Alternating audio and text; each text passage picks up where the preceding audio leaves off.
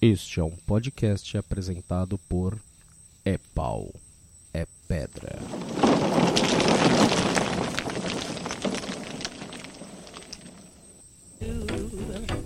What I do, what I do, da da do, da da do.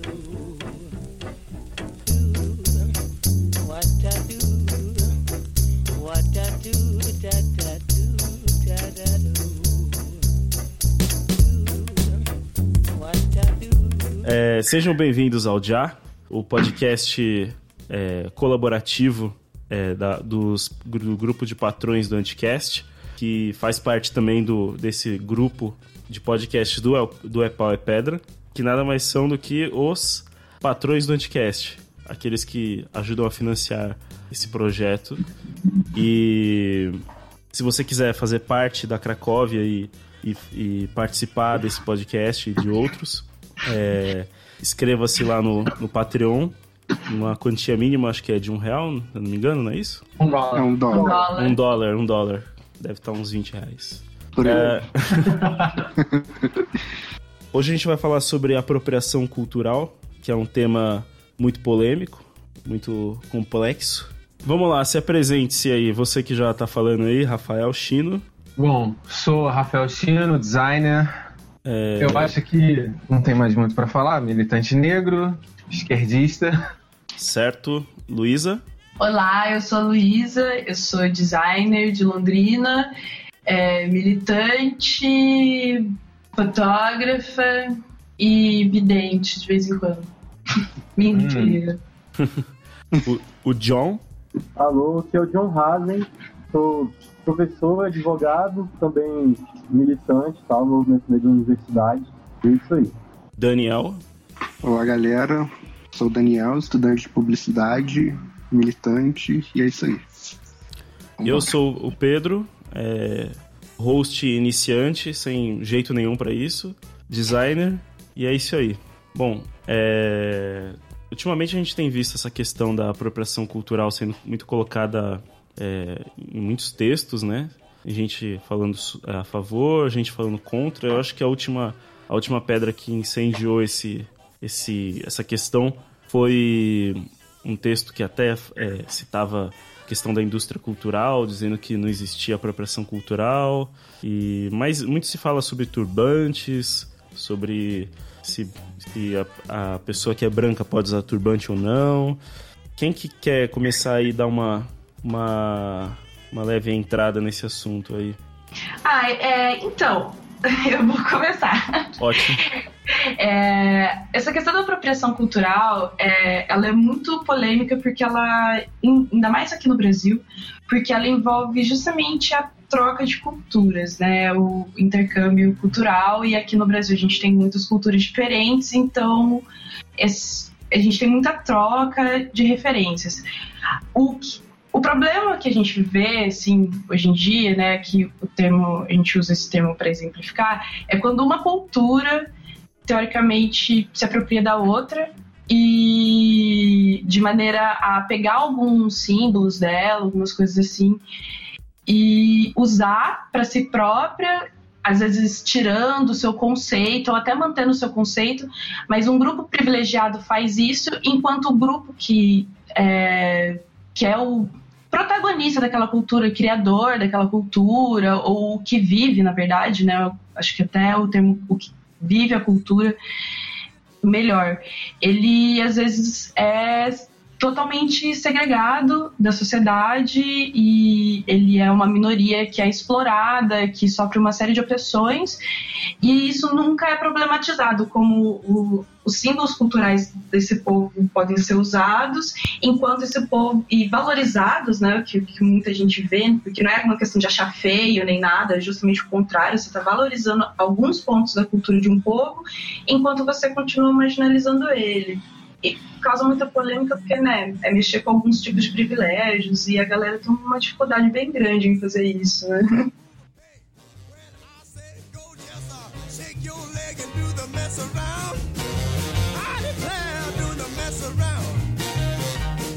Certo.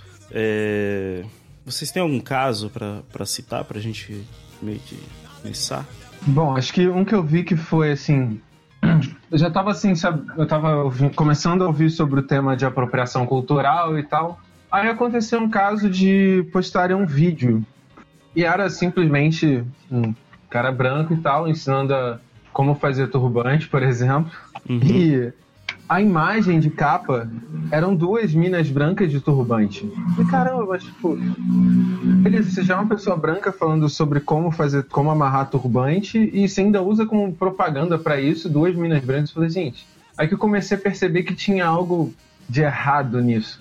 Sim, teve um caso também bem interessante que foi o da, da loja iFarm, que eles fizeram uma coleção toda inspirada na África, toda, toda, toda, com motivos africanos, até o formato das peças, e todas as modelos da campanha eram brancas, não tinha uma modelo negra lá para representar a cultura que eles estavam, que eles estavam, né, teoricamente se inspirando e, e valorizando, né, tipo fazendo uma homenagem e não tinha nenhuma pessoa, nenhum representante daquela cultura. Até o Emicida é, também deu bastante publicidade para esse caso. Ele chegou a postar, fazer uma fala sobre isso. também. Oh.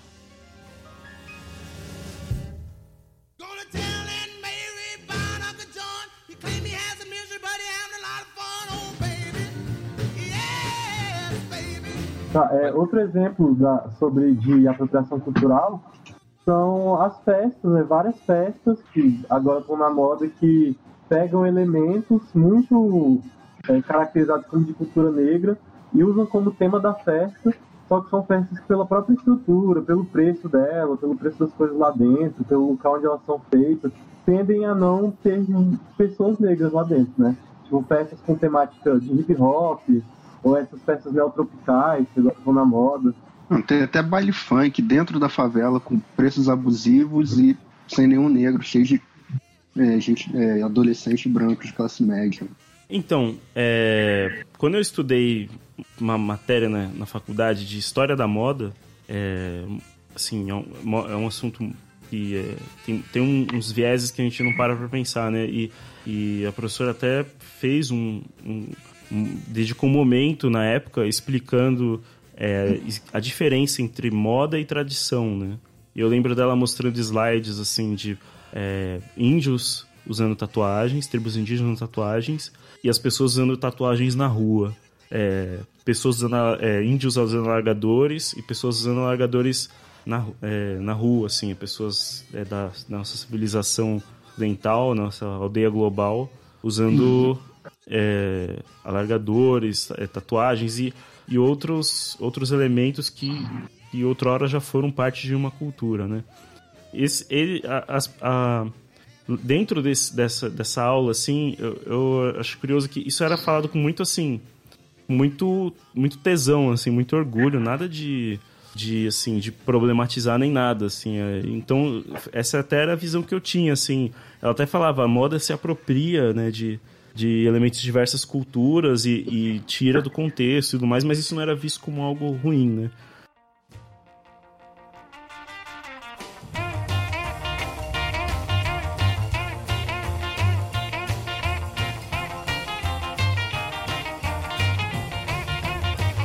É, Daí vem a questão: vocês acham que a, a troca entre, entre culturas é, assim, é, é apropriação cultural? Vocês acham que existe uma diferença entre troca, de, troca entre culturas, apropriação cultural? Isso é benéfico, não é? Pode falar, acho que o John, né? É, então, acho que, acho que sim, é diferente. É, eu acho que não necessariamente, na minha opinião, não necessariamente qualquer troca cultural vai ser sempre apropriação cultural. É, as, as culturas elas se comunicam né, o tempo todo, as pessoas viajam, se encontram, trocam ideias, sei lá, uma gosta de uma coisa que outra faz e, e passa a usar também. É, comunicação entre culturas eu acho que é algo possível e que existe. Só que a gente não pode é, de, é, esquecer, né, a gente não pode deixar de levar em conta que também existem relações de poder entre culturas diferentes. Né? Eu acho que é essa relação de poder que dá, é, que torna uma comunicação a apropriação cultural. Quando tem uma, alguma cultura que é hegemônica e, e aí tem um desequilíbrio entre as, dentro dessa comunicação. Certo. O Shino quer falar? É, sim, e tem aquela. aquela questão também que todo mundo comenta. Ah, mas acontece que todo mundo acaba se apropriando da cultura do outro de uma certa forma. Mas eu acho que o pêndulo tá muito por um lado, sacou? Quando a gente fala de apropriação cultural, com querendo problematizar, acho que a gente lembra muito também que a gente está falando sobre uma cultura que é um pouco esquecida. Isso se torna, assim, se torna puramente estético. E às vezes uma luta ativa acaba sendo apagada por isso. É, que- que- alguns de vocês entendem entende bem essa questão do, dos turbantes e, e do cabelo, da essa questão mais, mais religiosa na África?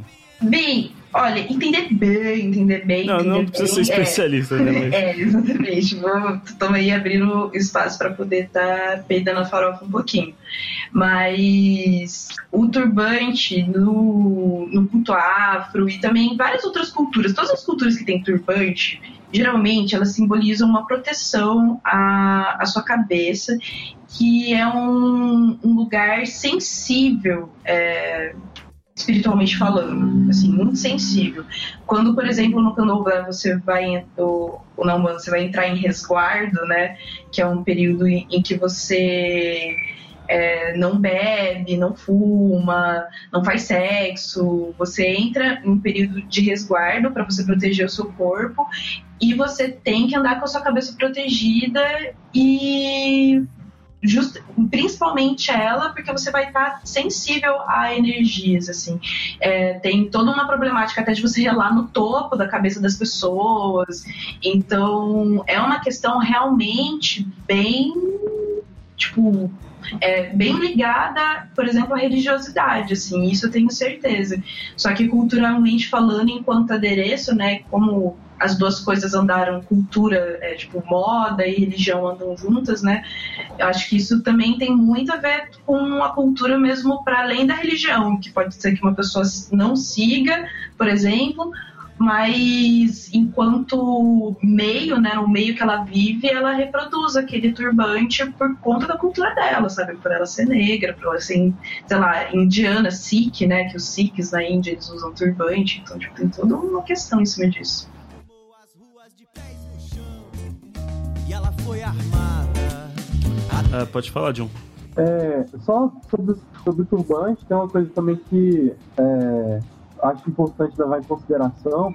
Que muita gente fala né, que turbante é um, vem de várias culturas além de culturas africanas. assim, sei lá, que os árabes também usam, é, os indianos, né, a Luísa falou também, alguns, é, alguns grupos lá dentro usam e tal. Só que eu, eu acho é muito importante a gente, quando está tratando de uma questão de, mais problemática, assim, tentar entender como ela se encaixa dentro da nossa história, dentro da nossa realidade, né?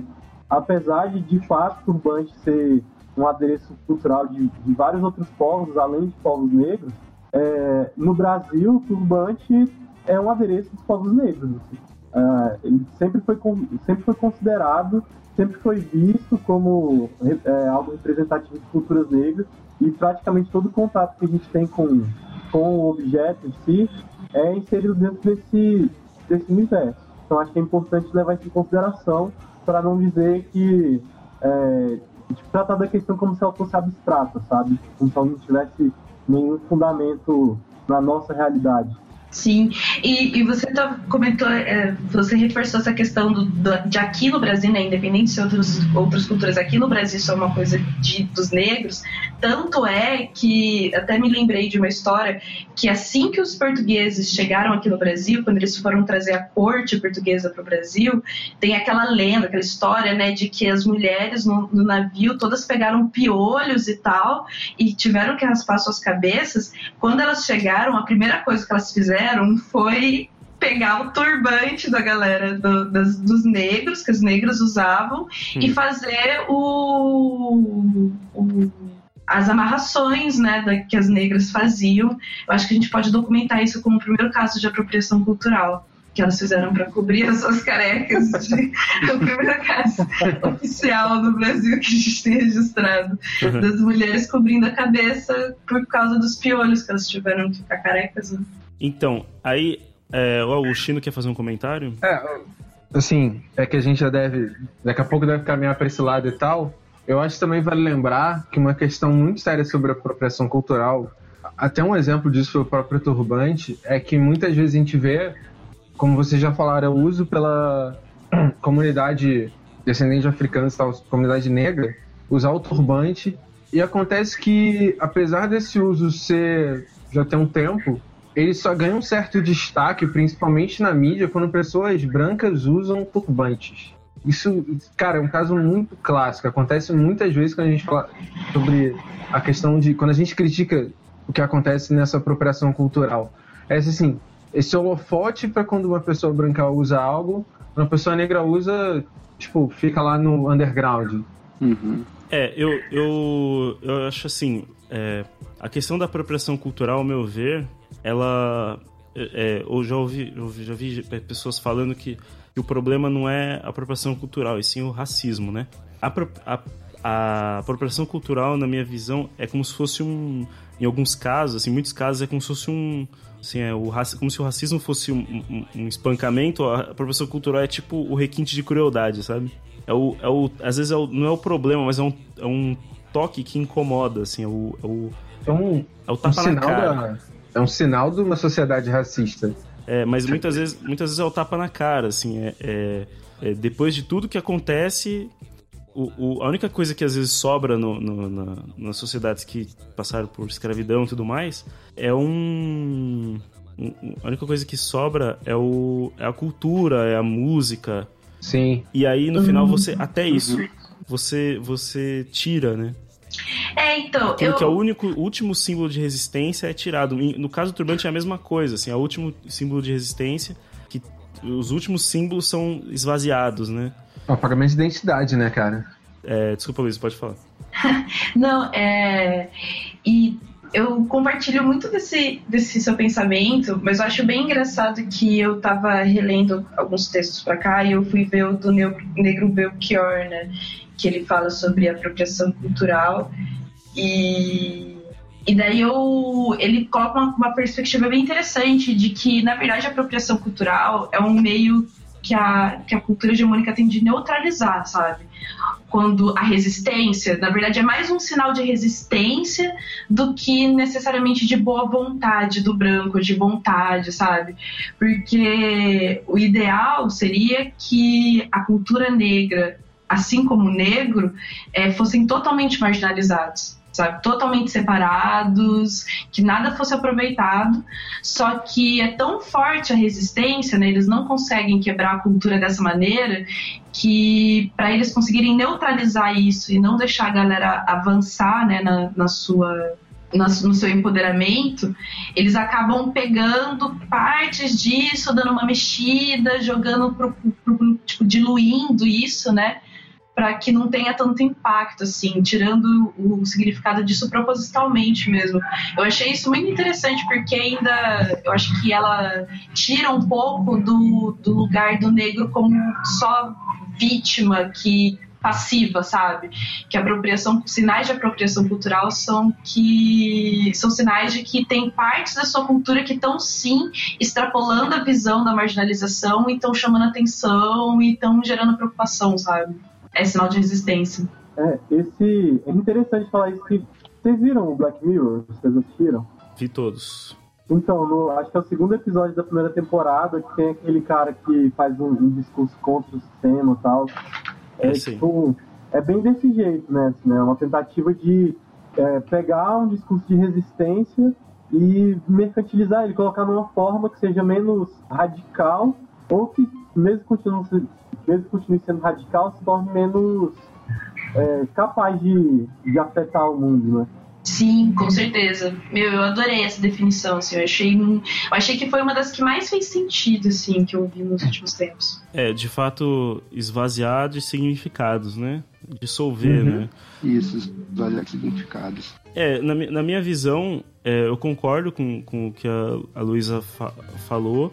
Eu só gosto de pensar que, na verdade, assim, é, não é como se fosse, fosse uma, uma algum tipo de, de grupo ou conspiração, mas sim, assim, uma espécie de, de, de, cole- de inconsciente coletivo, né? Como se, se o agrupamento de pessoas desse, desse vida a, um, a mecanismos, não sei se ficar claro, assim, mecanismos Eu acho sociais que- onde as pessoas que, que agem em nome desse mecanismo, elas não estão cientes disso, assim, elas, elas agem em torno de uma espécie de inteligência maior que se forma, mas, mas elas não estão cientes que estão fazendo isso, assim, eu não sei se fica claro. Acho Sim, que eu acho que é, se a gente for pensar pela questão do conceito coletivo, a gente pode pensar que a cultura branca, digamos assim, ela branca ocidental, ela, ela vem sendo dominante pelos, pelos séculos, assim, tipo, o velho mundo é, colonizando a América, colonizando a África, é, e com isso eu acho que esse, esse inconsciente ele é mais forte nesse nesse povo, ou seja, é, tem uma cultura que tudo que, essa, que é dessa cultura é meu porque é, eu sempre fui dominante e eu vou continuar sendo dominante até o final dos tempos, sabe? Eu acho que é uma coisa mais de meio automática, assim. Ta- talvez seja até, um, na minha visão, até uma forma de, de assim, é como, como a cultura é, vigente europeia não é vista como cultura, e sim como simples realidade. É, o mainstream é o que tá, é o que tá aí. Então, então é, é como se, se eh, tivesse uma necessidade de estar bebendo de outras culturas e, e esse processo é o que vai, é o que vai na verdade, é, é aniquilando né, as outras culturas. Eu, eu não sei se é assim. Eu acho que tem uma questão também de indo nisso. É, por exemplo, eu vejo uma, uma cultura diferente da minha e eu acho que eu tenho o poder ou o direito de usar essa cultura de uma maneira melhor. Tem, de, tem de- de pegar isso e mostrá-la para o mundo da minha visão que é superior. É, é um entendimento de que isso no caso da cultura europeia é de se ver superior e poder mostrar para o mundo de uma maneira melhor a cultura do outro. Voltando àquela questão de que quando um negro, por exemplo, fala sobre a sua cultura ou demonstra ou se expressa, ele é um pouco apagado. Porque essa cultura europeia, quando pega isso, ganha na hora, assim, não na hora, mas já ganha logo o holofote de uma maneira muito mais fácil. É, quando algum branco europeu fala, todo mundo para para ouvir, mas quando Sim, que seria o, seria a história do assim, o cara é um opressor, assim, por natureza, digamos assim, porque sempre foi. E quando ele vê uma cultura, ele vê uma oportunidade de é, se apropriar e entrando na questão da mercantilização das culturas, né? Das outras culturas, até vender isso pro mundo, né? Ah, eu vi isso aqui de legal, é de uma cultura, eu não sei o background disso, eu não sei a história, eu não tenho a vivência, mas eu posso ganhar alguma coisa em cima disso. A gente já pode entrar numa questão de indústria cultural. É, Luísa? É, então, é, pegando o gancho nisso aí, é, tem uma parada muito, um conceito muito legal dentro do estudo de culturas, né, quando você vai estudar a cultura, que é a interculturalidade e a multiculturalidade. É, multiculturas é, meu, várias culturas coexistindo no mesmo espaço, que é o que a gente faz, né. A multiculturalidade, ela ela pede um, um sistema, ela pressupõe um sistema em que as culturas interagem e tem várias maneiras dela interagir, tipo, mais ou menos opressoras, tipo, uma... E aqui no Brasil, a gente tem um- uma coisa muito de um regente cultural, sabe? A cultura branca aqui no Brasil é como se fosse o gerente de culturas. Ele regulamenta tudo. Então, por exemplo, é, o negro, você tem a cultura do candomblé que é demonizada, que não é que não entra dentro do, do nosso tesouro nacional, né, da- daquilo que a gente incorpora. Mas você tem o samba que aqui eu vou incorporar. Você tem é, essa, essa vestimenta que eu vou incorporar. Você pode evoluir até certo ponto, né? Você chega até certos degraus. Então existe esse controle social, assim, querendo ou não, na nossa sociedade, que é feito a partir do parâmetro da Europa. Isso é inegável, assim. Os, o, o- a cultura europeia é a que rege, de acordo com o que é mais ou menos ofensivo para essa cultura europeia, você tem mais ou menos visibilidade, sabe? Quanto mais você se afasta dela, menos ela te deixa entrar, assim, te deixa ser visível. É, ah, posso fazer um ponto? É, eu, eu acho, eu citei uma, uma vez uma discussão o seguinte exemplo, né? Imagina se é, negros da, da favela sei lá, um, um, um funkeiro ou alguma coisa assim resolve lançar uma tendência nova que, que é usar kippah na cabeça. Kippah dos judeus, aquele, aquela tampinha na cabeça. Aquela tampinha, desculpa se for ofensivo para algum judeu aí.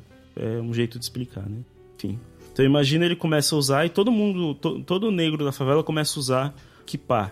É, eu imagino o, o, o auê que isso ia ser na, na mídia, né, no- nos, sem querer, desculpa se isso parecer antissemita, assim, não é, não é o ponto, assim, mas os judeus, por mais que eles tenham sofrido é, no holocausto e sofram até hoje, eles têm posições de poder na mídia, é, a gente, só você ver quantos cineastas judeus existem em- nos Estados Unidos, ou quantos é, ju- judeus aqui no Brasil tem, né, lá, o próprio Silvio Santos, por exemplo, né, enfim, Roberto Justus, tem um monte de judeus, né?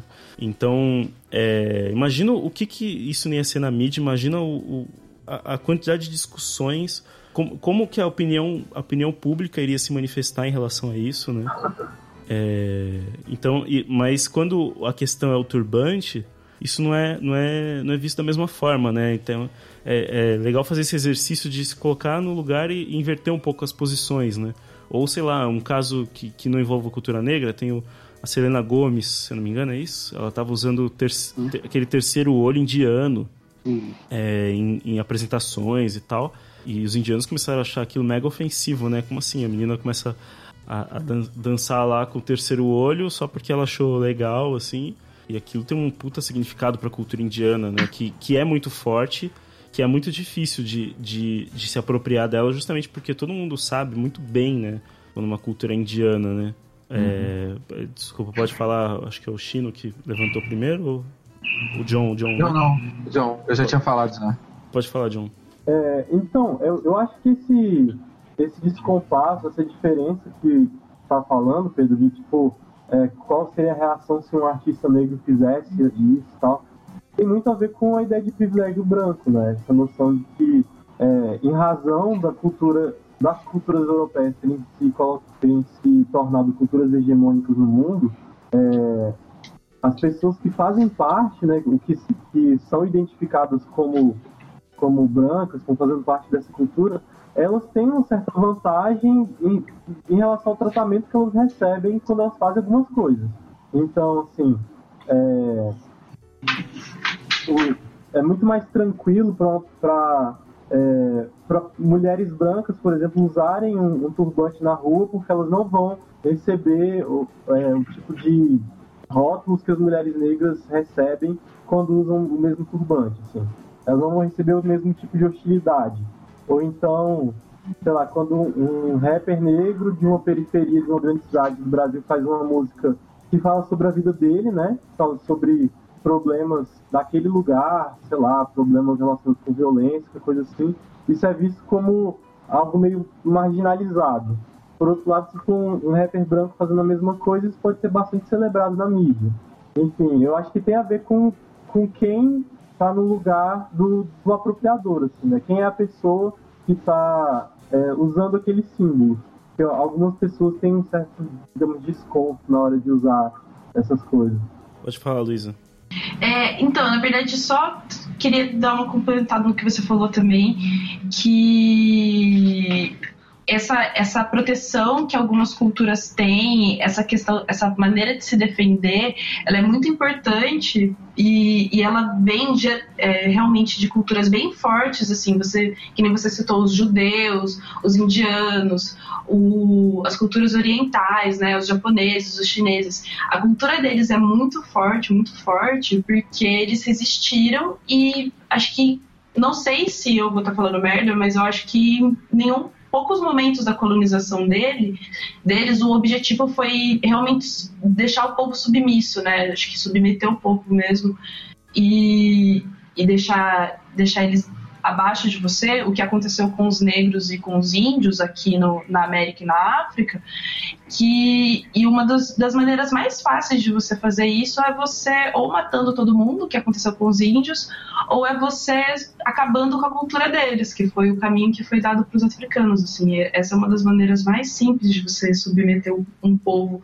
É, colocar um povo inteiro numa situação submissa a você, né? Você ir quebrando a cultura dela.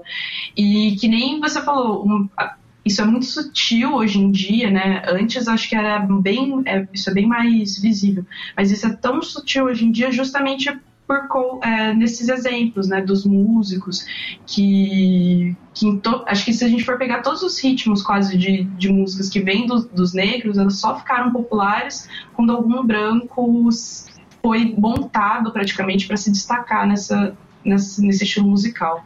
É, só. só é, vamos só ter uma cuidado pra não entrar ainda em música, que tá mais na frente da nossa pauta, a gente vai entrar bem nessa questão, pelo menos eu espero, né? É, Chi- Chino?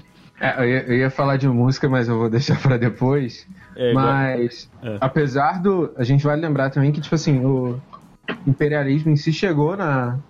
Chegou na Índia, mas como a gente falou, cara, essa cultura ela é muito forte. Apesar dela sofrer uma banalização gigantesca, acho que ela, ela consegue sobreviver de alguma forma, que in- infelizmente a gente não vê dessa forma com a cultura africana e até, e até mesmo assim, falando de cultura africana, inclui até a cultura árabe, que apesar de ter um registro maior, a gente saber um pouquinho mais, mesmo assim é uma cultura bem apagada.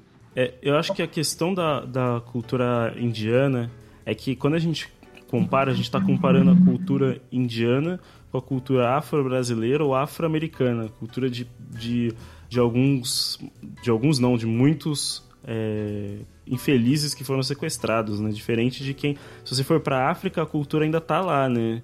Sim, sim. Ah, mas eu acho que às vezes até lá, esse processo rolou lá também, se você for Rolou ver. muito forte na É, a evolução, a evolução, na verdade, do, do cultural da África, as transformações que aconteceram foram muito grandes, assim, da cultura que veio de lá do- dos Yorubás, por exemplo, que, que foram é, que é mais remanescente no Brasil, inclusive, do que lá. Você tem, tem cultura que é mais preservada justamente por ter sido separada.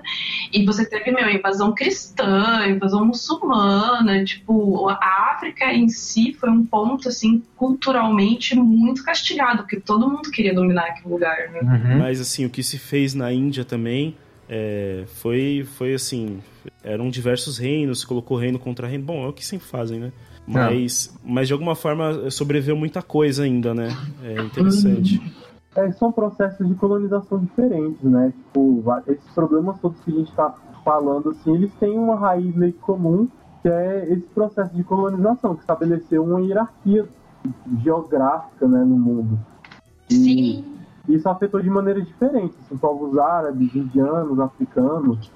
Uhum. É justamente as diferenças é, do, do projeto de, de imperialismo para cada lugar, né, do projeto de expansão para cada lugar, eu acho que tem uma influência bem direta na preservação desses povos, né, o, o tipo de interação. a- olha o- a cultura europeia como regente do mundo. O tipo de interação que a cultura europeia decidiu ter com cada povo é, foi bem determinante para a maneira como eles estão agora, assim, tipo. Se você for pensar em todos, todos, cada exemplo diferente é bem determinante. Ah, sim, sim. Ah, alguém quer mais. Ah, tá. Bom, então, o próximo ponto que, que a gente tem que falar é que é, muitos argumentos que estão sendo levantados é sobre. é, estão, estão jogando assim aquela questão, se não me engano, do Adorno, da indústria cultural, no sentido de que, é, que a indústria cultural transforma tudo em mercadoria, então o problema não é não é de racismo, e sim um problema genérico do capitalismo. É, o que vocês me permitem já fazer um, um adendo é a mesma, o mesmo argumento que se usa, por exemplo, sobre, sobre cotas, né? Falando que o problema da cota já não é, não é de racismo, então não tem que, tem que é, fazer nada a respeito disso. Inclusive, gostaria até que vocês comentassem sobre. Um, vi um cara num vídeo fazendo, falando que. E o argumento dele era basicamente assim: cultura não tem dono, logo você não tem como se apropriar do que não tem dono. Porque para você se apropriar do que, de alguma coisa, ela tem que ter uma posse. Então, se cultura não tem dono, logo não tem como se apropriar dela. E aí ele vai só falando a mesma coisa. Já tô mega enviesado, mas o cara só vai falando isso e vai argumentando em cima dessa premissa inicial dele. Então eu gostaria até que vocês comentassem isso. Bom, acho que para começar, falando sobre essa premissa, né, é, a gente não pode considerar a cultura como uma coisa, algo que é, é de uma pessoa ou de outra, mas algo que é vivido. A cultura ela é tipo, o conjunto dos, dos fazeres, né, dos viveres de um determinado grupo. É, e, e essa cultura pode sim ser pode ser reprimida, como aconteceu muito com práticas culturais negras no Brasil, que diversas delas foram criminalizadas em momentos diferentes, a gente fala disso depois. É, e além disso, sobre a questão da, da indústria cultural, é, eu acho interessante perceber como normalmente essa leitura, que tem um viés meio marxista ortodoxo, ela deixa de considerar como as diferentes práticas culturais se tornam mercadorias, assim. Porque tá, é, elementos, práticas culturais da cultura, das culturas europeias também é, entram dentro de um circuito econômico capitalista. Só que quem é beneficiado por isso? Quem recebe a grana por isso? Quem recebe o- os créditos por isso? São pessoas brancas, europeias, norte-americanas também. Assim. É, por outro lado, quando a, um elemento de cultura negra é- se torna mercadoria, normalmente o valor que, que, é, que adere a essa mercadoria não é repassado para pessoas negras. Pelo menos não, não, não, é, o, não é o comum. Assim. E é, é isso. É, um caso desse tipo, por exemplo, acho. Eu lembrei dessa questão. É sobre um livro que ficou famoso sobre a cultura africana, que na verdade não foi escrito por um negro.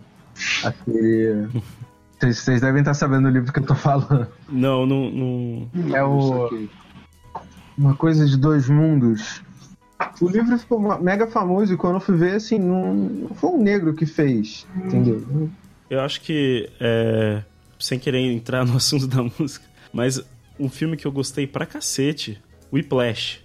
Cara, filme Nossa, já sei Fantástico. que vai falar isso sim, cara. É, um filme fantástico, dá até raiva, porque eu gostei muito do filme, muito mesmo. Mas, Nice. cara, assim, o filme, o filme é, é sobre um músico que. É, adolescente que quer fazer parte de uma, de uma espécie da banda dos melhores do conservatório de música de jazz que ele estuda. E o menino é branco, o, prof- o, o cara que é o professor que incentiva ele, que incentiva, né? Na, na base da, da porrada, da tortura psicológica, etc. Também é branco. A música Whiplash é uma música que eu fui pesquisar, é de um compositor de jazz branco.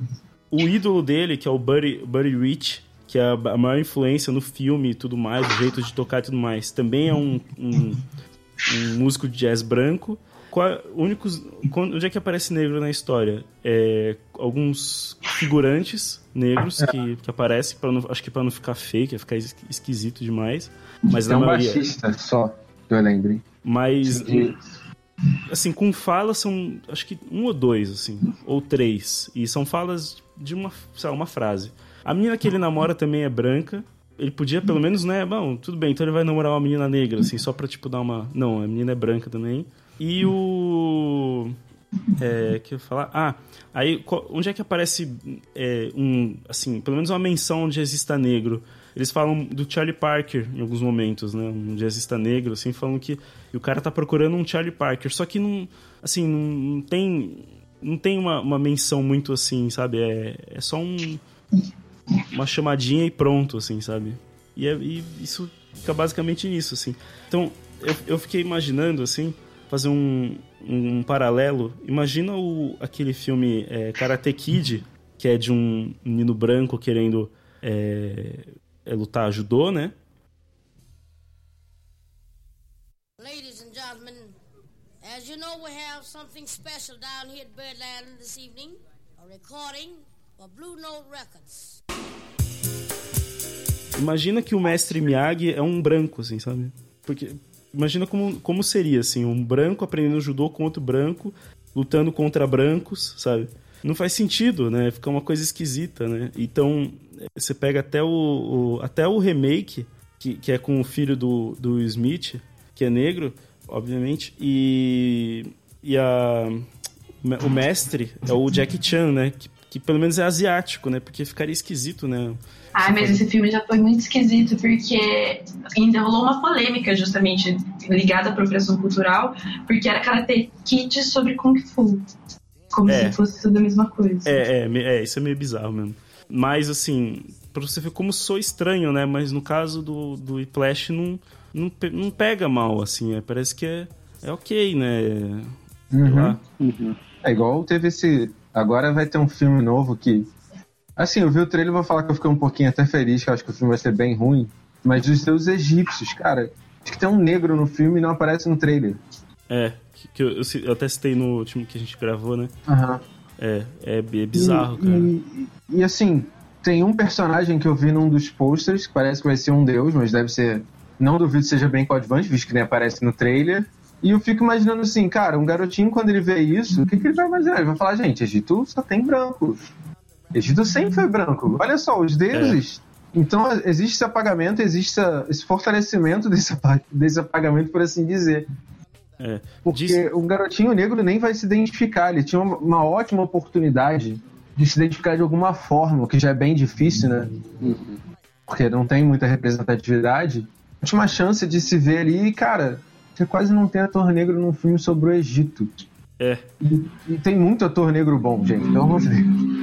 Não, e é pior que assim, é o antigo Egito ainda, né? Que é o, o antigo Egito Sim, era mais.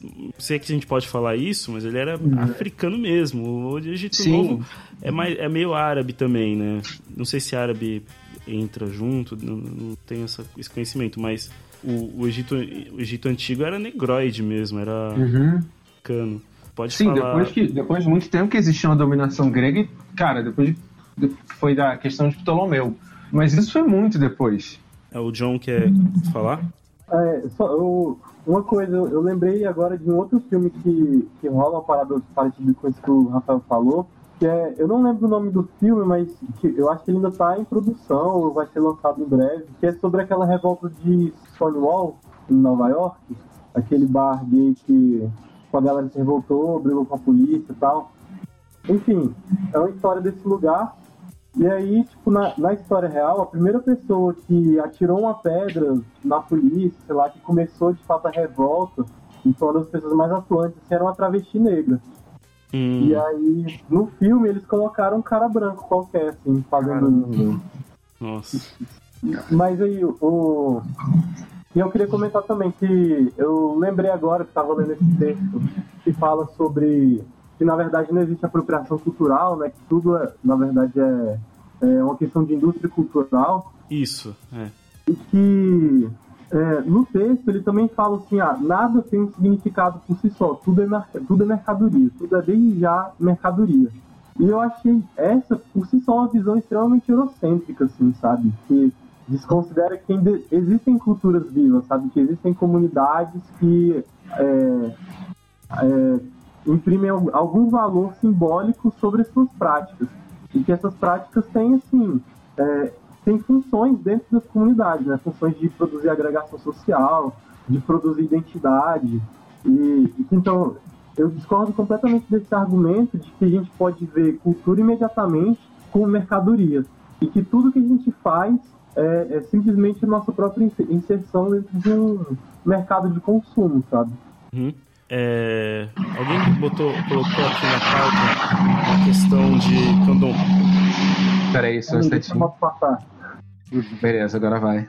É, alguém colocou na pauta uma questão sobre candomblé e umbanda, né, e preconceito religioso.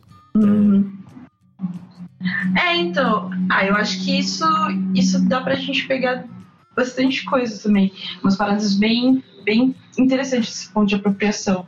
Porque a, o candomblé e a umbanda, né, que a umbanda que ainda é bem eh, genuinamente afro-brasileira, né, elas sempre sofreram um processo de, de exclusão assim muito forte. E hoje em dia você vê uma galera que esse processo se revertendo, né, quase, Uhum.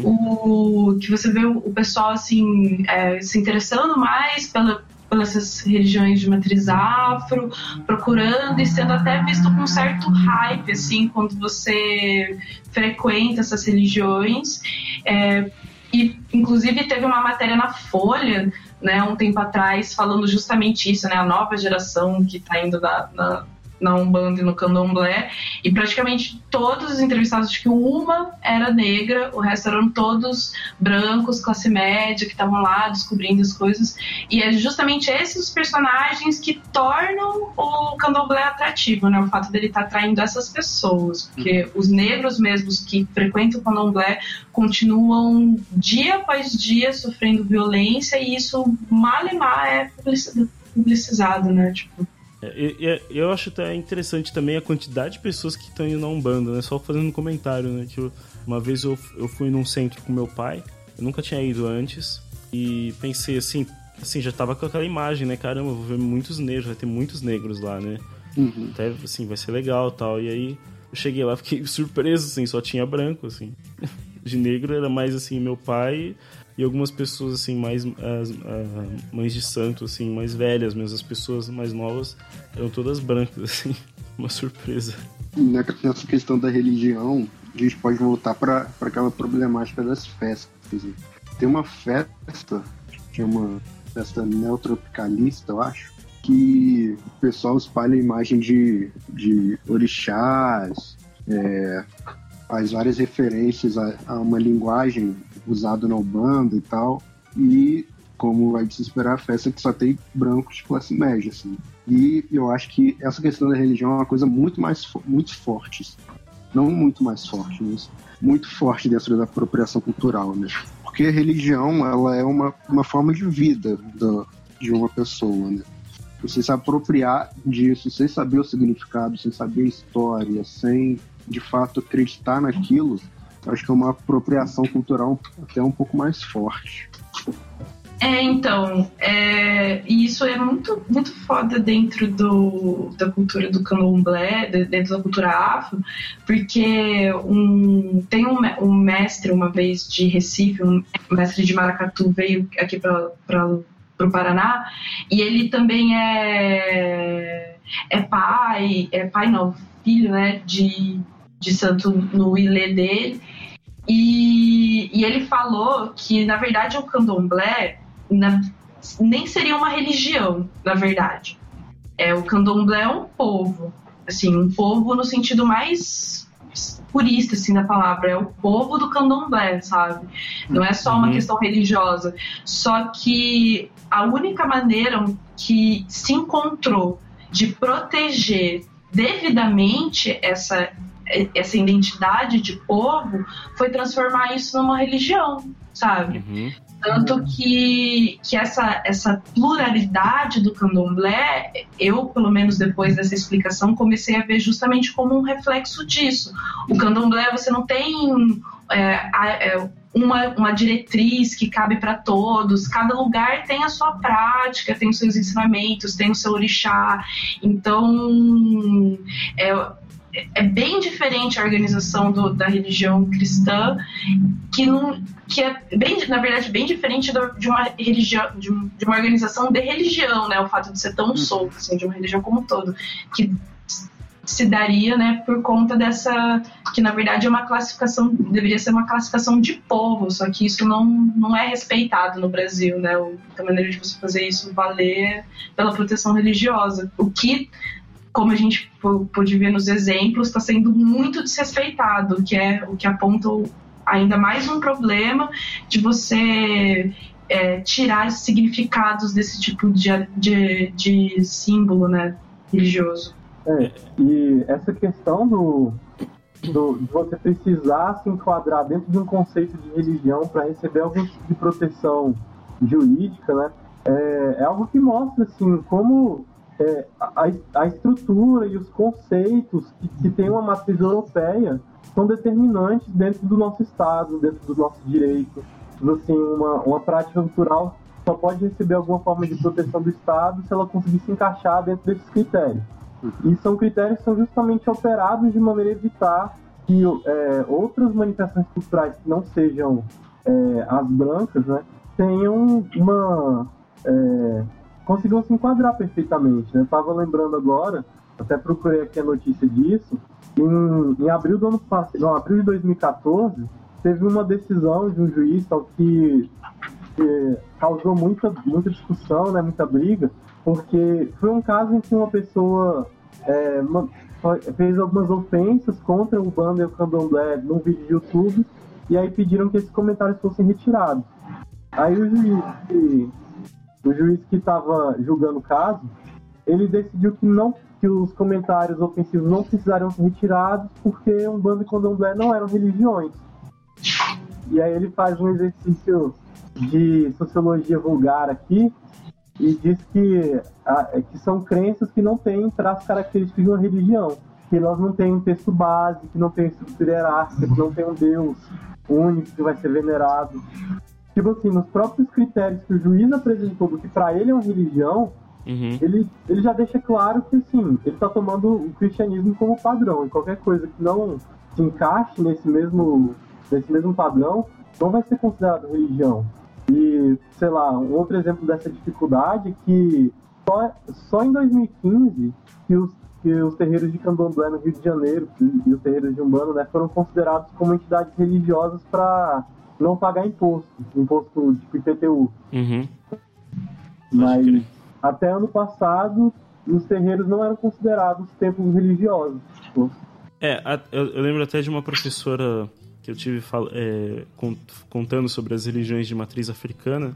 Ela conta que, o, que as, as religiões, é, a religião, as religiões europeias no geral, elas são religiões que ela chama de religi- religiões de guerra, né? Religiões de, de assim que, de, que, vão convertendo e, e conquistando, né? Enquanto que as religiões de matriz africana são religiões de, de iniciação, né?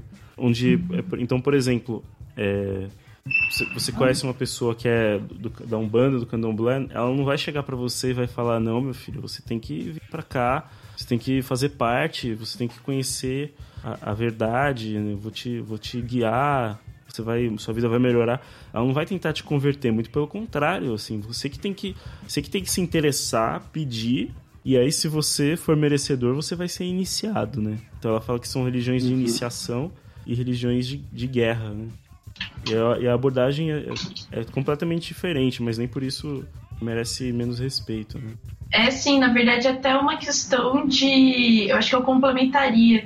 É uma, uma religião de identificação, sabe? Eu acho que nem de iniciação. É uma religião de identificação, que você. Ela não, não prega, que nem você falou, essa expansão a todo custo, né? É uma questão. É, é, é você se identificar com, com aquilo que está vendo, você se fazer sensível com aquela religião, com aquilo que é pregado, sabe? É, eu acho que te- vai bem mais nesse sentido.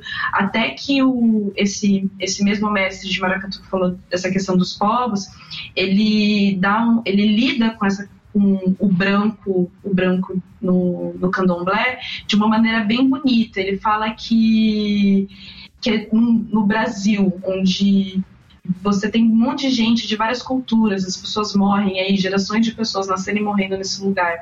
No candomblé você acredita em espíritos, você acredita em reencarnação, né? É, imagina se o espírito vai escolher ser branco, ser preto, ser japonês no Brasil, sabe? Fala assim, ai não, não posso entrar nesse corpo porque esse corpo não é do meu antepassado. Uhum. Então, o, quem é, o, o povo que é do candomblé, né, quem tem essa, essa identificação, vai ser atraído, contanto que, a- que, que a, a, a- esteja, tem, tem um representante lá, sabe? Enquanto tiver um representante resistindo, as pessoas vão continuar achando e vão continuar se identificando e essa cultura ainda vai resistir, Uhum. sabe? É, de- deixa- fizeram uma pergunta aqui. é, perguntaram: toda falta de representatividade deriva da apropriação? Foi pergunta do Lilo Leme Bardi. O que vocês acham? Não, não. Acho que não, acho que tem várias maneiras de você de justificar uma falta de representatividade. Assim. é, eu, te- terminou, Luiz? É, não, deixa eu. é, Terminei quase. Eu acho que, na verdade, eu falaria que toda apropriação cultural tem a ver com falta de representatividade. Alguma coisa assim, é, mas não que a falta de representatividade, consequentemente, é um, um- uma ação, causação, assim, uma coisa assim. Eu acho que concordo. estão conectados. Concordo com você, porque eu acho que você pode ter, por exemplo, uma falta de representatividade que exclui completamente uma cultura, um povo, uma etnia de um, de um meio de comunicação, por exemplo. Você pode fazer, imagina, não é imaginação muito, não é um cenário muito louco, né? Se Ho- Hollywood não faz nenhum filme que tenha nada a ver com cultura negra, que tenha negros, não tem nada de temática negra ali, só tem gente branca falando de temas brancos. Cara, isso gera falta de representatividade porque é um, um meio de comunicação de massa que fala para os negros também. Mas não é necessariamente um caso de apropriação cultural. Eu acho que é isso, a apropriação cultural tende a estar ligada com falta de representatividade porque é, normalmente quem, quem se apropria desses meios de comunicação são pessoas que estão é, no, no topo de uma hierarquia social que é racializada, que é branca no, no nosso caso. Mas não necessariamente é, toda forma de todo, toda ausência de representatividade vai derivar dessa apropriação. Eu concordo. Eu tenho uma, uma percepção dessa relação de apropriação cultural e representatividade que é a seguinte: é, a falta de representatividade ela impede o negro de se apropriar da própria cultura. Porque na mídia, é, como é uma mídia são meios de comunicação dominados por brancos, a gente não vai ver a cultura negra sendo representada, não vai ver a cultura negra sendo representada de uma maneira distorcida, é, às vezes com o teor negativo. Então, o negro que já está inserido no- na sociedade, numa sociedade que não, não representa a própria cultura negra, ele não vai se identificar e não vai, às vezes, procurar alguma coisa. Né? Os negros que vêm se identificando com a cultura negra são os negros que procuram essa identificação. Essa identificação não é automática, que exatamente por essa falta de representatividade. É, é exatamente isso que eu, que eu também sinto, assim. É, você precisa ir atrás, né, daquilo, que, porque não simplesmente vem pra você, você não, você não tem acesso Uhum. àquilo, né? É bem isso mesmo. Eu acho que a diferença também é que a falta de representatividade acontece em ambientes multiculturais, entendeu? Por exemplo, como a gente citou, por exemplo, a comunicação de massa. Aqui no Brasil, ou mesmo nos Estados Unidos, ou então ou, o filme, a questão de entretenimento. Esse ambiente multicultural, que é a comunicação de massa, você não tem a representação do negro, o negro não está inserido. O que é diferente de apropriação cultural, que na verdade é pegar um cultura negra, um recorte dessa multi- de- desse ambiente multicultural e o o esquecimento disso. A apropriação cultural é muito mais o esquecimento desse, dessa parte da questão multicultural e falta de representatividade vem muito também da questão multicultural em si. E também acontece, como a gente comentou, por exemplo, na questão do filme do Egito, dentro do próprio recorte. Então, como a gente citou, é claro, a, a falta de representatividade, claro que está relacionada apropriação cultural, mas nem toda a falta de representatividade é uma apropriação cultural. Sim, sim. Até porque, se você for ver, a- o ideal, o cenário ideal que me te ditou antes, é, seria que não tivesse interação cultural nenhuma. Assim, é, o princípio de, de, é, de racismo, de não ter representatividade, o melhor que existe é o que não tem representatividade nenhuma, que foi o modelo que foi colocado até hoje em dia mas a, a partir do momento em que essa cultura se faz visível, você precisa representá-la de, de alguma maneira, né? Então eu acho que a, a, a apropriação cultural pega nesse ponto. Você precisa representar uma, uma cultura, só que você ainda quer fazer isso do seu jeito. Então eu acho que, que a falta de representatividade é uma tática de apropriação cultural. Assim, é uma das táticas que você Verdade. pode fazer para se apropri- apropriar de uma cultura, é você usar algumas coisas e não dar representatividade. É, exatamente. É, é, esse foi um site bem bacana, essa questão de, do esquecimento, né? Isso que é o, é o principal problema. Por mais que, que, sei lá, que abram um milhão de escolas de judô e que não tenham, não tenham japonês ensinando, ou exatamente, a gente nunca esquece que é, um, que é um, uma arte marcial japonesa. Não tem como, né? Mas o mesmo não acontece com, com na- na- no caso da apropriação cultural é, é do, do negro. Se esquece, né? Se esquece das coisas. Esquece que os egípcios eram negros, se esquece que, que o jazz é uma música negra, se esquece que, o, que toda música que faz sucesso atual é, é pra- quase, assim, toda música pop né, é de origem negra, né? Se esquece isso. É, aliás, até é, então, é, alguém quer fazer um comentário sobre capoeira, né? Foi, foi colocado aqui na. Ah, sim. É... Uma coisa que eu tava lendo agora para pro, pro Hangout, né? Que capoeira, assim como outros, outras práticas culturais negras, inclusive o candomblé, o samba também, ela já foi criminalizada. Assim, tipo, Assim, no, o samba também.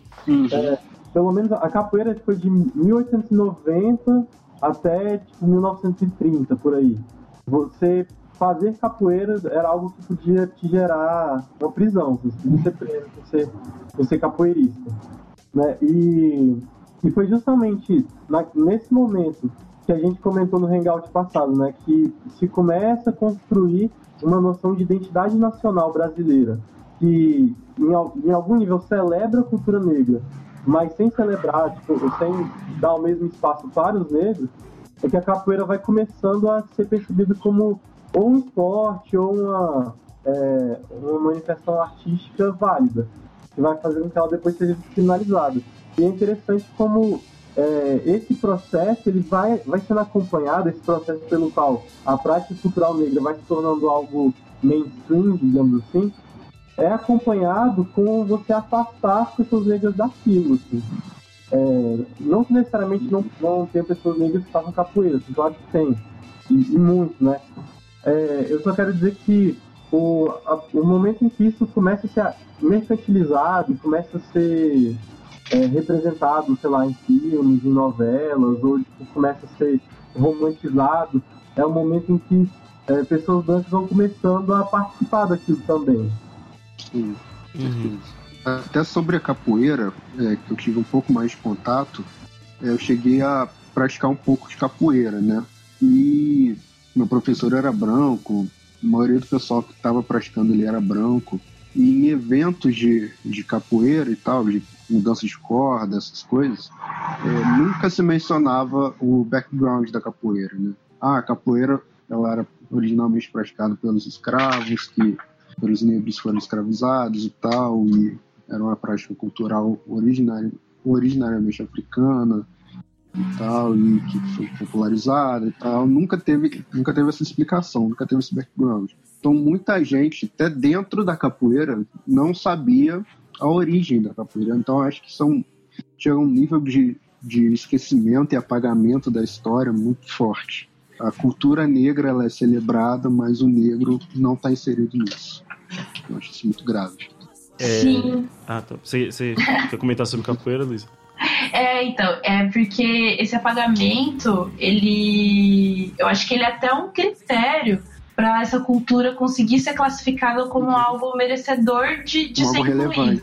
Exatamente, acho que é até um critério. Se você é, propor algo muito mais fundamentado para a sociedade, eles não deixam você passar, assim. E acho que na- a, a capoeira ela representa isso para um lado de que foi apropriado, né? Eles conseguiram esvaziar o, o, o significado disso em muitos lugares, assim, não que não existam hoje em dia ainda lugares que vejam a capoeira com com uma, uma, uma fundamentação cultural maior, mas majoritariamente a gente vê um rolê bem mais apagado.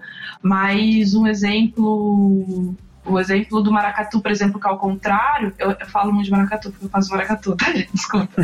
É, é o que eu tenho, uma- eu tenho uma referência forte disso. Por mim, pode É. falar à vontade. É uma coisa, um assunto super bacana que todo mundo devia conhecer, assim. É, então, o, o maracatu, na verdade, ele.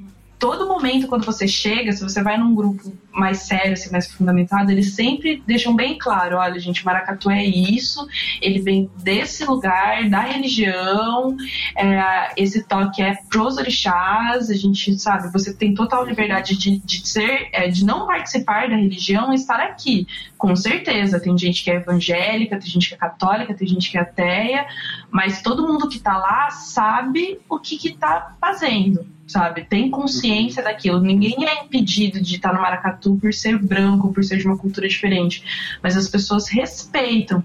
E jus- justamente por isso, ele tava, o Messi contava, contou a história que eles quase perderam é, apesar de serem a maior nação de maracatu praticamente de Recife e tem mais de 100 anos de história, eles quase perderam um show, um show no DVD da Cláudia Leite, por exemplo, É, porque eles não queriam se vestir com a fantasia idiota de- da, da Cláudia Leite, que eles colocaram tipo, uma fantasia nada a ver, que é, tirava totalmente o significado do baque, né?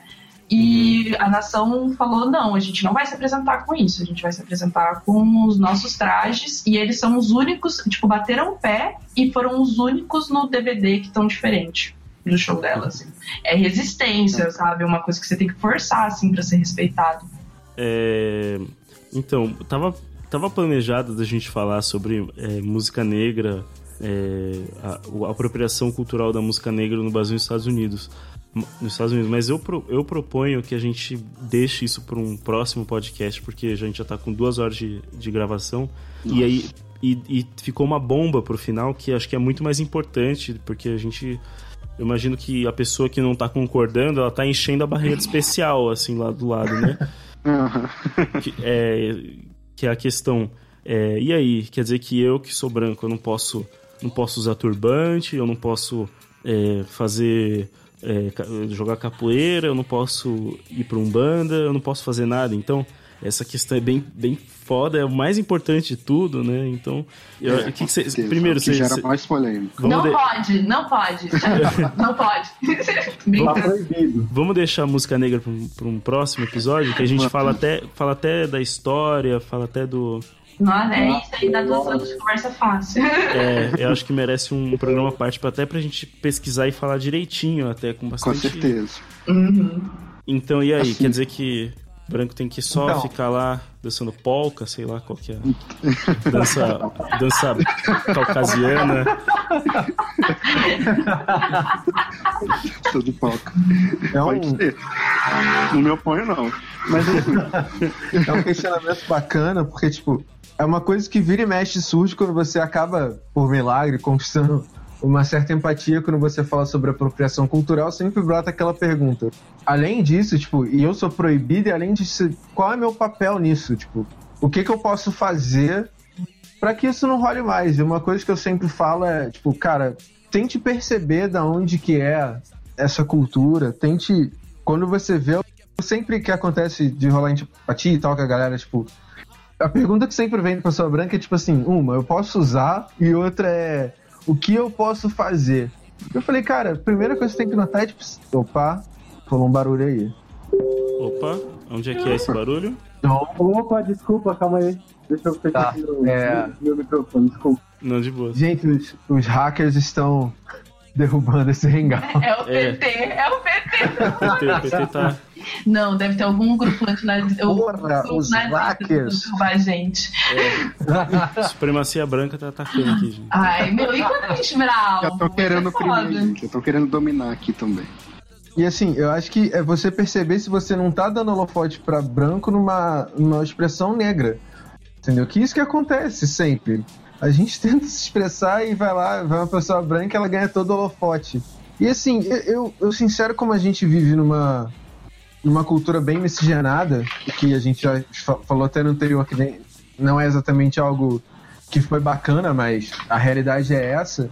Assim, eu, eu, por exemplo, não consigo dizer não pra uma pessoa que fala assim, poxa, minha avó é negra, eu me identifico como negra, mas eu nasci de pele branca.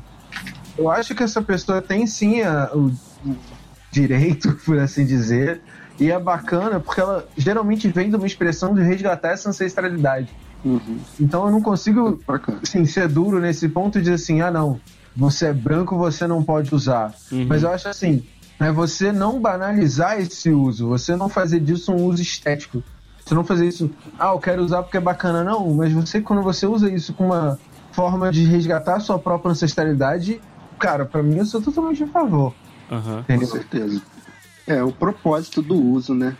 Uhum. É, eu acho que um exemplo muito bacana disso é o maracatu, que a Luísa mencionou, né? Que é, aí o pessoal conhece a história, conhece o significado e tem até, eu acho que ela falou no programa passado, tem mais pessoas brancas do que negras é, lá no, no movimento, né?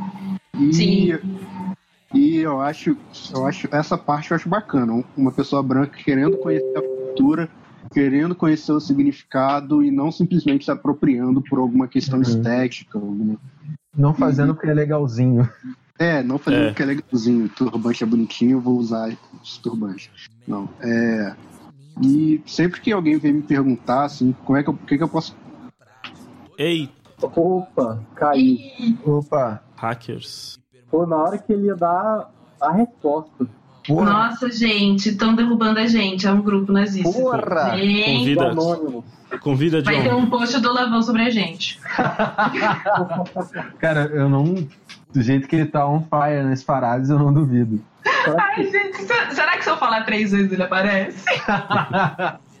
Coisa horrível. Desculpa. Ô, ô, ô, John, convida ele de novo. É. Tô, tô vendo aqui já isso. Aham. Pode É. aí. Você, você queria falar, Pedro? Putz, acho que eu acabei. Eu acabei esquecendo, cara. Então deixa eu falar rapidão. Pode falar, pode falar. É, eu acho que essa questão de, tipo, se pessoas brancas podem usar o que for, assim, é, eu acho que entra naquilo de comunicação entre culturas e apropriação cultural, né? A diferença que existe entre essas duas coisas. Eu acho possível que culturas se comuniquem, nesses termos que o, que o Rafa falou, né? Tipo, tendo reconhecimento que talvez aquilo que você está usando tenha um significado que é, é importante para outra pessoa, que talvez não seja de boa em situação nenhuma você usar aquilo, Pô, como é o caso de um, um caso de apropriação cultural é, importante, que, e eu acho que foi até um dos- uma das questões que começou assim, essa discussão de apropriação cultural, que foi o caso de adolescentes, é, garotas adolescentes nos Estados Unidos usando aqueles cocares indígenas em, em shows, assim, tal Ah, sim. que é, um, que é uma parada que tem um significado dentro da religião dos nativos americanos e que só homens podem usar. E que aí, Hum. tipo, elas estarem usando era uma treta gigantesca. Então, assim, tentar saber disso, sacou? Saber se rola esse tipo de questão. É, e também levando em consideração que a questão da apropriação cultural, ela tem, ela tem uma ligação de classe, assim, tem a questão de classe ela persiste, mesmo, mesmo sendo uma questão ligada ao racismo e tal, que é muito isso que o Cristino falou, que é de, pô, se, beleza, tudo bem uma pessoa branca gostar de rap e tal, mas, pô, é, o problema é quando só as pessoas brancas conseguem fazer grana com isso, sabe? O problema é se, tipo, é, quem recebe prêmio por isso, quem recebe reconhecimento de uma comunidade é, de apreciadores de música são só pessoas brancas. Ou então, acho que esse é um ponto, sabe? Se você quer realmente participar da coisa, tenta fortalecer quem criou aquilo, sabe? Tenta fortalecer uma cultura que já é historicamente marginalizada. Eu acho que levar essa questão econômica em consideração é importante também. Ó, é, eu, eu queria só. é, agora que eu agora lembrei o que ia falar, desculpa. É, um, um, um exemplo de, de artista, eu, eu acredito que, que, que te- teve uma postura bacana, eu acho que foi o Eric Clapton.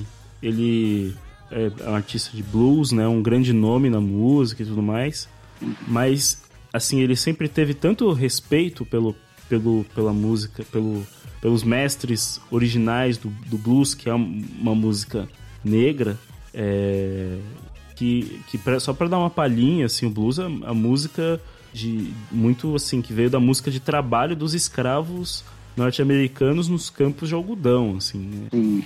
a música que eles cantavam em- no ritmo para colher o algodão e, e para falar das, da, do sofrimento, assim. Então é muito forte, muito negro mesmo. Então, que que, uma uma coisa bacana, um gesto bacana dele foi, por exemplo, convidar o, o BB King, fazer um, na verdade, fazer um fazer um CD chamado é, Ri- Riding with the King, é, tipo, em inglês é Dirigindo com o Rei, que o nome dele é BB King, é, é o nome artístico dele, né? Então, Dirigindo com, com o King. E, e- e o BB King é um cara super simples, assim, é, é de, de uma infância muito humilde e tal, mas isso fez, assim, ele, ele claro que ele já era conhecido, óbvio, né? O BB King era muito, muito conhecido já, mas, assim, é, sempre teve esse ele manteve esse respeito, né? E, e manteve o BB King na, no holofote, assim. Tanto que quando ele morreu, todo mundo soube que ele morreu, pelo menos muitos souberam, né? E, assim, é um- acho que é um, um bom exemplo, assim, né? De, talvez de... de é, teve uma, uma certa apropriação cultural, mas pelo menos, assim, teve-se um, um mínimo de respeito pelo, pelo, pelo, pela cultura, né? Total. Pode falar, é, que era o próximo? Luísa. Luísa. É, então, eu, eu acho que assim, essa questão do, do que você pode fazer é o que diferencia você do resto do mundo já. A partir, sim, é a primeira coisa. O que é quando você pa- parte do princípio que você pode fazer alguma coisa para fazer diferente, você já tá fazendo muita coisa. Mas é que nem vocês falaram, é você respeitar o, o que você tá entrando em contato, sabe? Você respeitar realmente naquilo que é. E você ouvir o grupo que tá social que tá falando. Eu acho que isso é um ponto muito importante que as pessoas às vezes esquecem. Que é quando fala. É, que assim, você, assim, você tá, você tá entrando em contato com uma coisa que você não conhece. Logo, você não sabe de tudo. Então, se alguém tá te dizendo, querida, é, não usa turbante, por favor, ouça, sabe? Ela vai te dar uma explicação sobre tudo isso. E, e vai ser uma explicação muito válida, eu aposto. E então, assim, é uma questão de você também se predispor a ouvir, a ouvir não só ouvir ondas sonoras, a prestar atenção e absorver naquilo que a pessoa tá falando, sabe? Ter um pouco de empatia com a, situação, com a sua situação, seu lugar de privilegiado na- nessa relação cultural, sabe? É, e reconhecer quem, quem que tá fazendo isso, principalmente na questão da, da música, tipo, você reconhecer justamente como o Eric Clapton fez, reconhecer aqueles que fizeram isso, aqueles que têm uma maestria nisso e não são reconhecidos, sabe? Tipo, a, é, a Nina Simone é uma das maiores pianistas negras da história e a maioria das pessoas do mundo só ficou sabendo dela depois do documentário, sabe? Então, e ela, ela até fala que ela nem chama jazz de jazz, ela chama jazz de música, música clássica negra.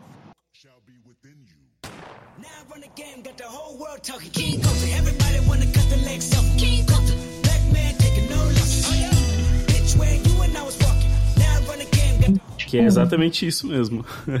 Exatamente, música clássica negra, assim, respeita aquilo, entendeu? É, a- a- to- todo o conceito de apropriação cultural já, já deveria te dizer que aquele símbolo não foi te apresentado da maneira correta, sabe? Então você tem que realmente reconhecer e, e respeitar isso. E eu acho que o valorizar, assim, acho que dentro do reconhecer, o valorizar, valorizar a, a cultura, de verdade, assim, não usar como chacota, não pegar como um, um- você quer fazer uma homenagem, faça uma homenagem, sabe? Não- então deixa quieto e realmente valorize as coisas boas que, daquilo que você tá querendo usar, né? Porque, meu, deixar de usar também, eu não a- eu particularmente, eu acho muito, sei lá, não sei, mesquinho deixar de usar uma coisa só porque é desrespeitoso, porque eu tenho liberdade total de fazer qualquer coisa no mundo, assim, eu não entendo isso. E não usem como fantasia de carnaval. Ah, isso com certeza. Ai, com certeza. É, do- Nossa, não usem como fantasia de isso, nada, né? Isso é, tá, tá só abaixo de blackface, assim, eu acho, no nível de, Nossa. de desrespeito. Blackface, tem que rolar um, um episódio sobre isso. Que é um tipo, é um tipo de apropriação.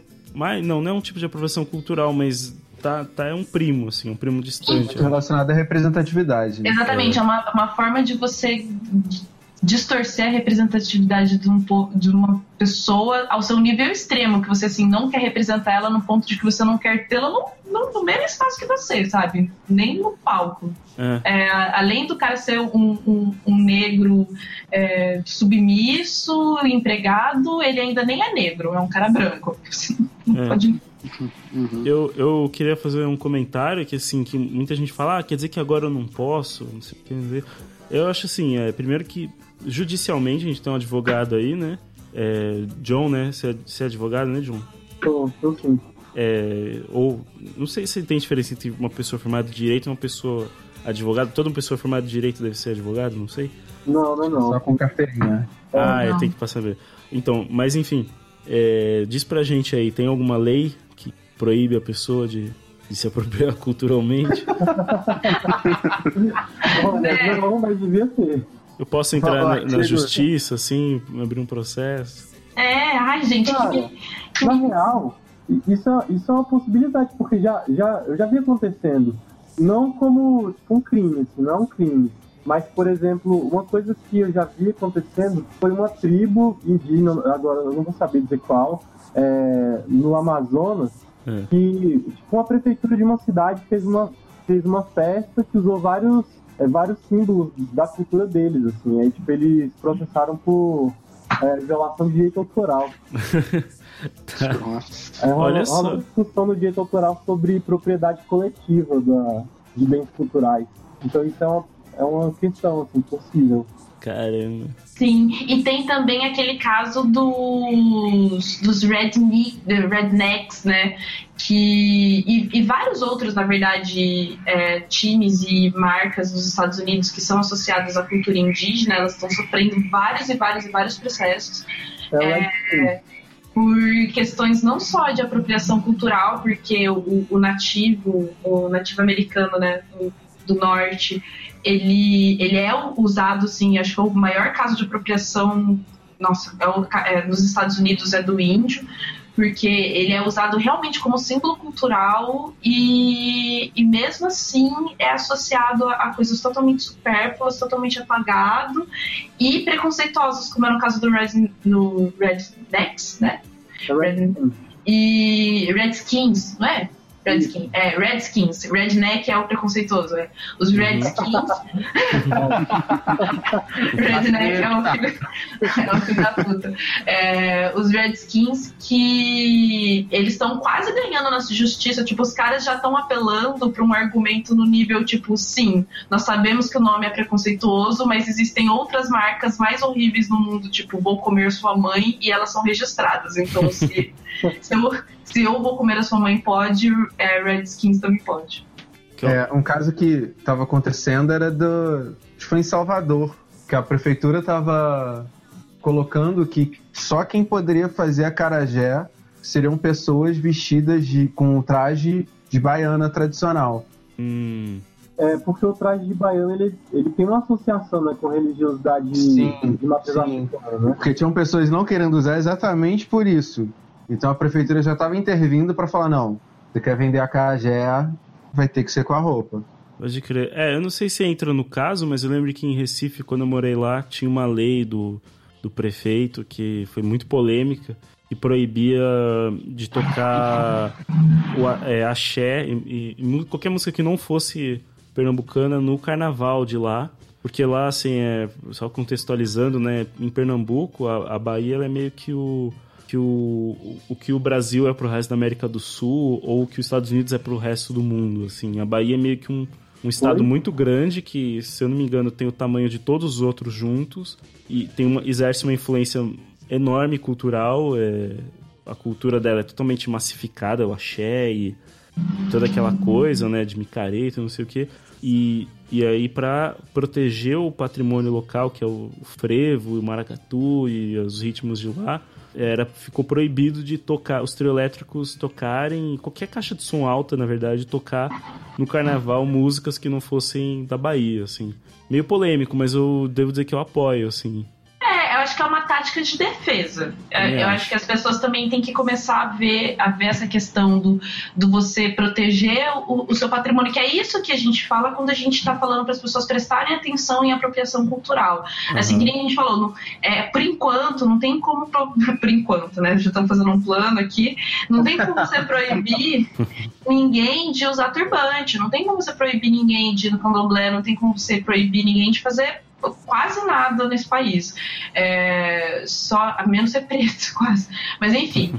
é, e só que apesar disso, tem outras maneiras que a gente tem que achar de, de proteger essa cultura. A gente não pode ser agente passivo nisso, nesse movimento todo. A gente tem que achar maneiras de proteger isso, que no momento é por meio da, da militância, né? Para além da, da, forma jurídica, tem a forma de militância que a gente está tentando conscientizar as pessoas a prestarem atenção nisso, sabe?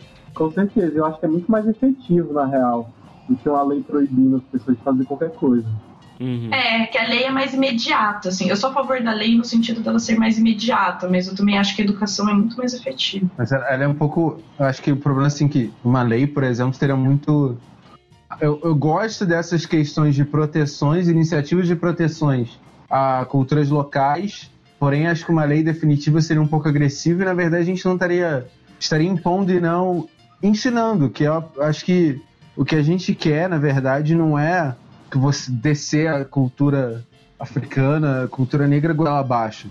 É que as pessoas comecem a prestar atenção, ter mais destaque, começar a, a deixar tudo um pouquinho mais igual e não tudo cultura europeia, por assim dizer. É, e as fronteiras são muito tênues, né? Não é porque uma pessoa branca está usando turbante, por exemplo, que isso já é necessariamente apropriação cultural. Pelo menos eu acho que é o que eu peguei um pouco da, das posições aqui. É, que, que é possível você participar dessas manifestações culturais de uma maneira respeitosa. Assim. Então, e, e a lei normalmente ela é meio é, cega para esse tipo de sutileza. né? É, e- mas eu acho que é legal reconhecer também que em alguns momentos talvez seja respeitoso da sua parte por se privar daquilo. acho que as pessoas É, é tipo, você, em algumas vezes, pra você respeitar aquilo, você não vai poder fazer, assim, que nem eu tenho um sari maravilhoso, maravilhoso, que eu comprei, e eu acho ele lindo, e eu super queria usar ele, tipo, no, no, no- no Halloween, né, no Dia das Bruxas, só que eu só, eu, eu decidi que eu só ia usar ele se eu conseguisse me relacionar com algum personagem realmente indiano, e daí eu ia desse personagem, daí esse personagem usaria sari. Uhum. Mas eu não iria, tipo, de indiana. E eu chorei rios porque tá aqui, maravilhoso. Eu nunca usei ele. Mas, né, vamos aí superar essa frustração, né? Todo mundo sofre. É. É, eu acho que, que, no geral, a gente pode, talvez, não resumir, mas, assim, eu acho que, o, no, no geral, assim, é, ninguém, vai, ninguém vai te proibir, ninguém vai te, te, te bater ou coisa assim, se você usar, pelo menos... Pode xingar. É, pode xingar, mas não, não é uma coisa assim. é. Então, assim, é uma coisa que vai muito da, da sua consciência e, e, e, de, e mais assim, de entender o contexto e de, e de quando você estiver em situações onde você possa é, influenciar. Vamos supor, você tá você é diretor de agência de uma, de uma agência de pu- publicidade. E a publicidade tem alguma coisa de cultura negra. Alô, Você vê- África. É, e você não vê nenhum negro, então assim, pô, além de falta de representatividade, ainda é uma coisa que, que é, é de negros, devia ter, né?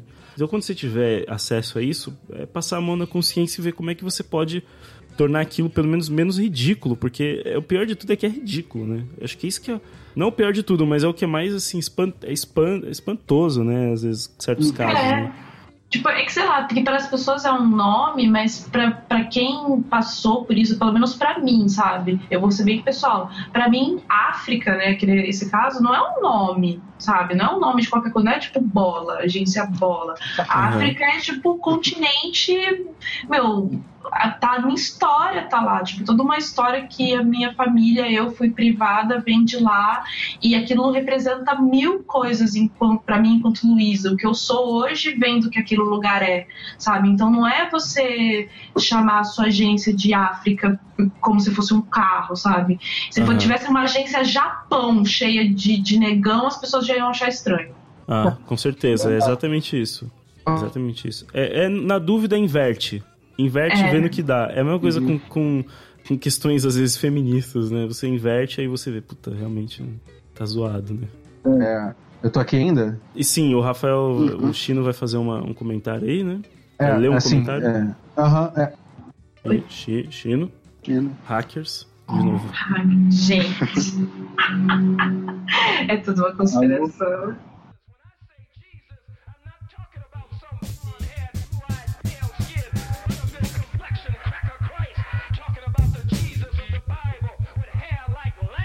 Nossa, são os hackers do Olavo de Carvalho. Eita, Fomos descobertos. eita. Vixe, volta, Chico. Caiu. Volta Chino. Hashtag Ele volta. caiu? Voltou, voltou, voltou. Olha, agora tem dois de você aqui. Dois. Dois chinos. E nenhum deles tá falando. É. Ih, gente, comenta, comenta aquele negócio de novo, pra eu só pra. Ah, Chino tem um, um. Quer ler um comentário, né? É. Opa, ainda tô aqui. Você tá Tá. aí. Sim. Isso. Peraí, só, só. Ia falar só um negócio rapidinho, gente. A Ubisoft conseguiu tem uma foto dela antes e depois e você vê muita representatividade, você vê muita pluralidade na Ubisoft. E, cara, se eles conseguiram, por que, que a África não pode conseguir, entendeu? Uhum. É verdade. Gente, calma, só um instante. E... Ah, Alô, Eu tô aqui. sou. Tá dando, Sim, uma- tá tá dando uns lags. É, aqui a parada psicodélica já parou. gente, Já alguém, normal. alguém lê aquele comentário lindo? Porque Ai, eu posso ler? Lê, Oh, lê. Pode ler. amor, Deixa. Luísa Diva Cracóvia. Gente, a gente recebeu um comentário muito lindo é, do Theodore, que eu, eu não quero saber nem como o nome dele é pronunciado na minha cabeça. É Theodore, vai ser assim pra sempre. É, que ele falou assim. Não é uma pergunta, mas eu queria dizer que foi lindo ouvir vocês. Muito obrigada por tudo que me ensinou sempre. Ah, tipo, Ah, Coraçãozinho, coraçãozinho. Oh, mas é, eu acho que esse compromet- comentário, assim, pra quem é, tá de fora da Cracóvia, esse é o Theo, ele é da Cracóvia. E eu acho que resume muito o espírito daquele lugar, né, gente? é, realmente. É. realmente. É, é muito amor, assim. É muito amor, é muito agradecimento. Eu até falei que é um dos poucos lugares, acho que é o único lugar, na verdade, ou o único lugar na internet em que uma minoria numérica e social consegue ser representada e que a gente consegue reunir um bate-papo que tá sendo super legal com um bando de negão e a galera tá É. ouvindo e curtindo. Não, e eu acho certeza. muito bacana que a galera, que a galera da Craca apoia a gente pra caramba. A gente não vê isso, eu não vejo, pelo menos eu não vejo isso em nenhum outro meio. É. Sim. fui- eu fui em um grupo de cinema e para falar sobre minhas questões da militância esquerdista e cara o que teve de comentário é, de represália sabe e na Craca a gente não vê isso né, cara é um ambiente tão amigável A gente ama a Craco. Obrigada, É, Ivan. É, obri- assim paguem o Patreon que vocês vão ter esses sentimentos também é, obrigado, obrigado a todo mundo pelo apoio. é, e deixem seus comentários, suas dúvidas. Sei lá, a gente acaba. Um dia a gente acaba respondendo aí em algum próximo episódio, não sei. Mas deixem aí, porque vamos, vamos manter esse, esse debate, né? Que é, é bacana, né? É legal a, a reflexão, né? A gente pode fazer uma leitura de comentários. Gente, imagina o que é uma leitura de comentários da Craco. Ah, joguei o desafio na galera. Olha, se vocês comentarem, a gente faz uma leitura de comentários da Craco. Acho que isso é muito divertido. Ser ótimo É. Bom, então é isso. E não vou terminar com pedindo pra todo mundo dar tchauzinho, porque eu não gosto. Chatão. bom, vou dar tchau. Só eu vou dar tchau. Não, eu, Tchau. Vou, eu vou falar pra galera buscar conhecimento. Busquem conhecimento. Sim, toda, toda vez que eu me despedir vai ser assim. Bilu. Tchau, pessoal. Falou! falou gente Busquem conhecimento. Tchau. Adeus.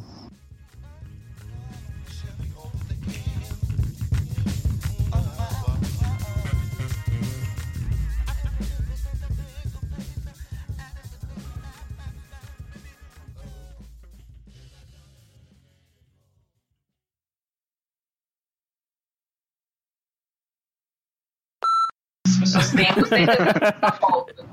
Tarantela. Eu, eu, aquela dança russa meio doida É, tem valsa. O que mais? Que as pessoas podem dançar.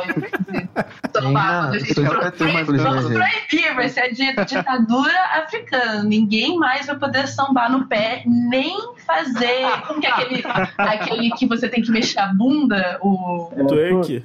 twerking. Eu Ah, proibi o twerk. louco fazer twerking. Tem, tem, Falei aquele, com duro, gente. Ei, tem aquele, aquele um negócio no Spotify no Rio Grande do Sul que eles batem o pé assim. Tá, tá, tá, tá, tá, é isso acho que isso é italiano É. Gente, eu sou de Petrópolis, então tem a dança alemã e eu tenho, eu tenho que ficar aguentando aquela musiquinha. Gente, eu, é, eu vou mentir pra vocês, não. O áudio já tá funcionando faz algum tempo, mas eu queria ver, assim, vocês listando aí. Eu, eu que-